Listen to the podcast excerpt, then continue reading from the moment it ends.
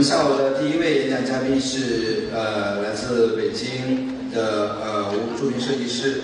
吴勇先生。呃，下面那个有请啊吴勇老师，有请。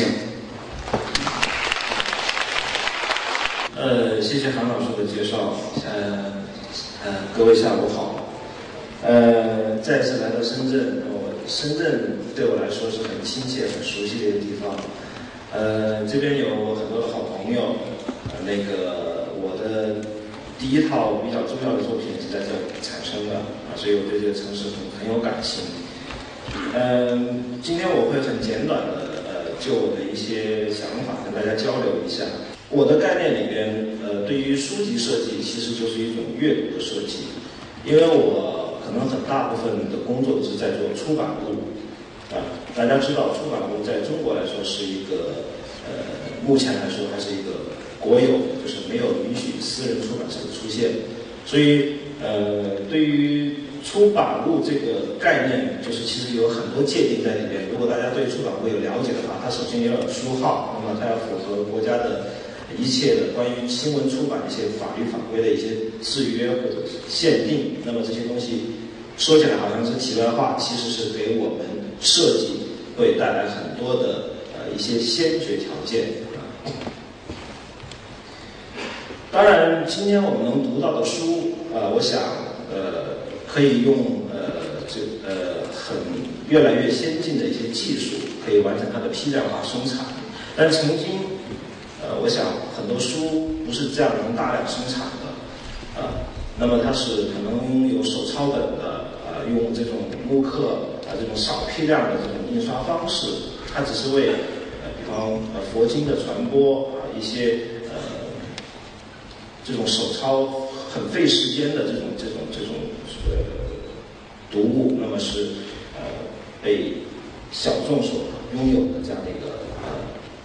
阅读的这个载体，那么当然，呃，从现在印刷术发产生了以后呢，我想它的目的以及它能够呃呃推行开来，那么当然是因为它的技术导致了它可以快速的印印刷，那么可以为成本也会降低，那么可以为更多的这个读者啊能够阅读，就可以成为一个大众的这样的一个呃媒介。当然，我想我们今天对电子读物已经很熟悉了。在这个时代，呃，当然我们可能一直在争论到底，呃，电子读物对我们来说是不是纸质读物的一个威胁？呃，我个人可能呃没有把它，不说把不把它当回事儿，但是我只是觉得大家是个共存的关系。呃，对于电子读物，呃，它会有呃一个人可能会读纸本读物，也会读电子读物。我想这个是不矛盾的啊，呃，他的目的或者他的阅读的目的是怎样，他会选择不同的方式。呃，我想所以说，包括纸质品读物，我们现在纸制品读物有很多的样式，包括有收藏类的，或者有呃瓶装的这种普普通老百姓读的这样的书，很廉价的书等等这样的书，它的形态也是各异的。我想，所以我不想说拿一种标准啊，拿一种方式去界定这个叫书籍，或者这个叫。描想它更多的是，呃，在我的概念里面，它是一种分众的方式。分众的意思可能有不同的阅读群落啊。呃，当然，对于我们所熟悉的书啊，我想，呃，对于传统的人来说，对于过去来说，阅读读书是一种修行啊，呃，在过去。呃，读一本书，它有一定的仪式感，在今天来说，啊，呃，这些仪式感当然是在我们的传统文化里边，啊，我们是经常能够体会得到的。包括我们过去传统的书啊，它会有这样的一些批注啊，这样的一些提拔，那么它会呃呃，甚至会呃专门有一些呃空白之处，是为留给。呃，人群在阅读的时候会留留下你的呃读这一段的感言等等这样的这个书的这样的一个形式啊，这是我们能看到的啊呃为这些阅读方式所设定的一个一个样式。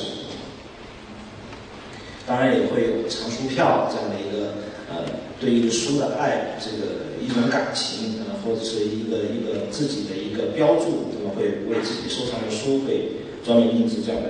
呃物件。呃，过去啊有专门的书房，那么也会有书童给你研墨，给你在这个呃书生，比方他呃出行，他会有书童给他挑的呃这个很多的书随行，好像等等这些东西，其实他真的是很有一种仪式感。那么读书的人，他自然也会产生一种气质。当然，今天我的概念里边，呃，可能这些东西，呃，因为一个人的成长，一个人的经历，呃，它不仅仅只是来源于它的知识，不只是来源于一种单一的渠道。那么，今天我们可能阅读的目的，我们可能呃得到的这些知识，呃，已经不是一个单向的，或者是只是一呃某种呃专属性的东西。所以我们可以看到，这是我们常常看到的一个读书。现象，但是每个人读的书可能都是不一样的啊，每个人的呃文化层面可能也是不同的，但是大家都可以共同在一个空间里边啊去阅读自己需要读的这个部分内容。当然，我们今天呃对于这个呃呃会有这样的形式，当然我不知道这个这个这是网上下来的一个一个照片啊，就是呃。阅读可能在我的概念里面，它不仅仅像传统这样的一个修行，它可能更多的是知识的一个传播。知识在于今天来说，为什么这样的一个起点会让电子读物会比较能够容易的结合？就是电子读物可以呃传播更多的呃可能甚至有时候是没有选择的一些知识，那么就是需要反过来是需要你一个人是需要有。呃，一定的这种呃叫修养，可以让你更有选择的选择知识。我想这个是不同的一个方式。当然是开玩笑，这是模拟场景啊。我们教书的老师，我自己本人也是个老师，那么我们经常可以看到，当然这个开玩笑其实是真实存在的。呃，有很多老师可能就是照本宣科，拿那本教材在给你念教材上。引经据典，讲的好听点，引经据典在传播，我想这个这是一种现象。呃，所以等等这些现象，我讲这些是干嘛呢？我想等等这些现象到今天，我们的书其实已经有不同的阅读目的了。那么这个阅读目的的不同，会导致你在思考一本书的设计的时候，啊。你会采取不同的一个方向，不同的一个方法去解决它。是什么人在读这书？呃，当然我讲，呃，是呃，这个阅读是书籍的一个形态的一个基本功能。呃，现在我的衣服还是湿透的，刚才李老师在提了我的衣服，浑身都湿透了。呃，是我刚才从吃饭的地方。进到这儿来，然后突然想起东西没拿，又跑到停车场去取我的东西，从停车场再走回来，就这么几下，呃，浑身都湿透。呃，这栋建筑积极新的，我很喜欢，呃，这栋建筑非常的好。呃，但是，呃，这是建立在南方的一个建筑，那么在这样的一个情况，雨水多，太阳暴晒，没有一个长廊，我们可以看传统南方的房子是有。长廊或者是叫骑楼等等这样的一个方式，连接建筑物之间的，呃，这种基本的使用功能，呃，我不是挑剔这个建筑的基本使用功能没达到，我是在讲另一个目的，呃，我今天淋湿了，我心甘情愿，因为我很喜欢这个建筑。有时候为了设计的一种情感，或者是情感设计能带来的情感，我们可能会牺牲一些功能。当然，这还是不方便，就是弄得一身都湿了。我想下面想讲的这个呃书籍的阅读呃的功能性，可能是我呃平时做设计的一个思考，也是我的所谓的设计原本的一个来源啊之一。当然呃我可能因为今天时间关系，我只是简单的介绍一些呃我的一些作品的一些呃出发点。这件作品，呃，我当然我大部分作品都是出版物，这件作品不是个出版物，这件作品是，也一个纸样公司的纸样和呃印刷厂，它是两个单位共同出的这么样一本册子，那么是一个呃摄样本和纸样本呃兼备于一身的。如果大家做设计都会明白摄样本和纸样本是什么样的东西。呃，我把这两个功能结合到一块去，会产生这样的一本书。这本书呢，实际上经过使用了以后，它会由原来的这个十六开，最后变成了一个三十二开大小的这样的一个啊尺度的这样的一本书。是因为我们把旁边的这个呃纸样经过使用啊被呃去除掉了，所以这个书会逐渐变小。这是一本给一个希腊画家做的一本画册。这本画册其实，嗯，它是在北京做了一个个展。那么它的个展，呃，主要是一条船。那么这条船是关于中国跟希腊之间的这种渊源关系的，呃，这样的一个一个美好的一个童话故事，做成这样的一个一一艘作品，啊，一艘船的作品。当然，希腊，呃。对不起，因为这个这个我不知道为什么电脑一直在跳。呃，这个画家他主要的作品是油画，然后我们可以看一般的油画作品都是呃很厚重的色彩，那么我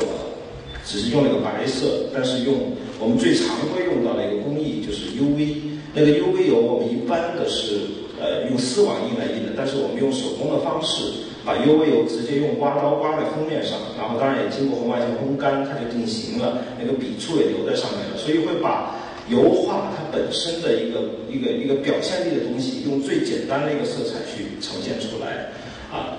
当然这个画家很很喜欢，呃，也是跟其他的作品完全不一样的一个作品集，呃，当然这不是为了跟别的与众不同，呃，跟别的设计与众不同。跟别的设计与众不同，当然是每个设计师努力想做的事情，但仅仅是为了不同去做，可能有时候会觉得很非常的生硬呃。那么它的切入点是什么呢？首先，希腊它是一个海洋国家，他们国家的色彩白色、蓝色是他们非常这个这个有有有他们特色的一个颜色，所以我们可以看到这本书的书口是从内。往外是逐渐由蓝变白的这样的一个呃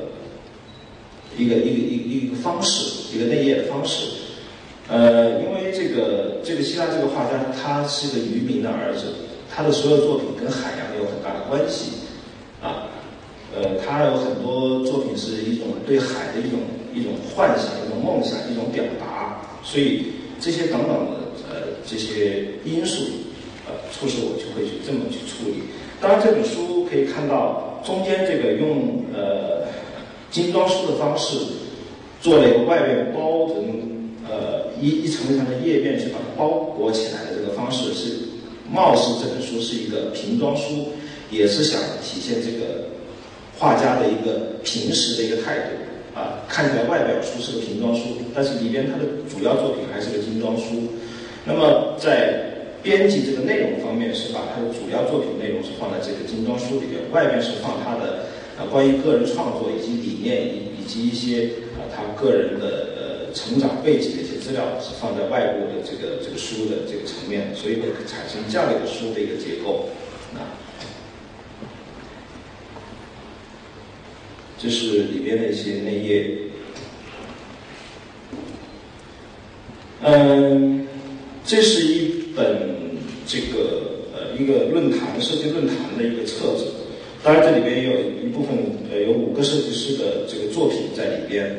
呃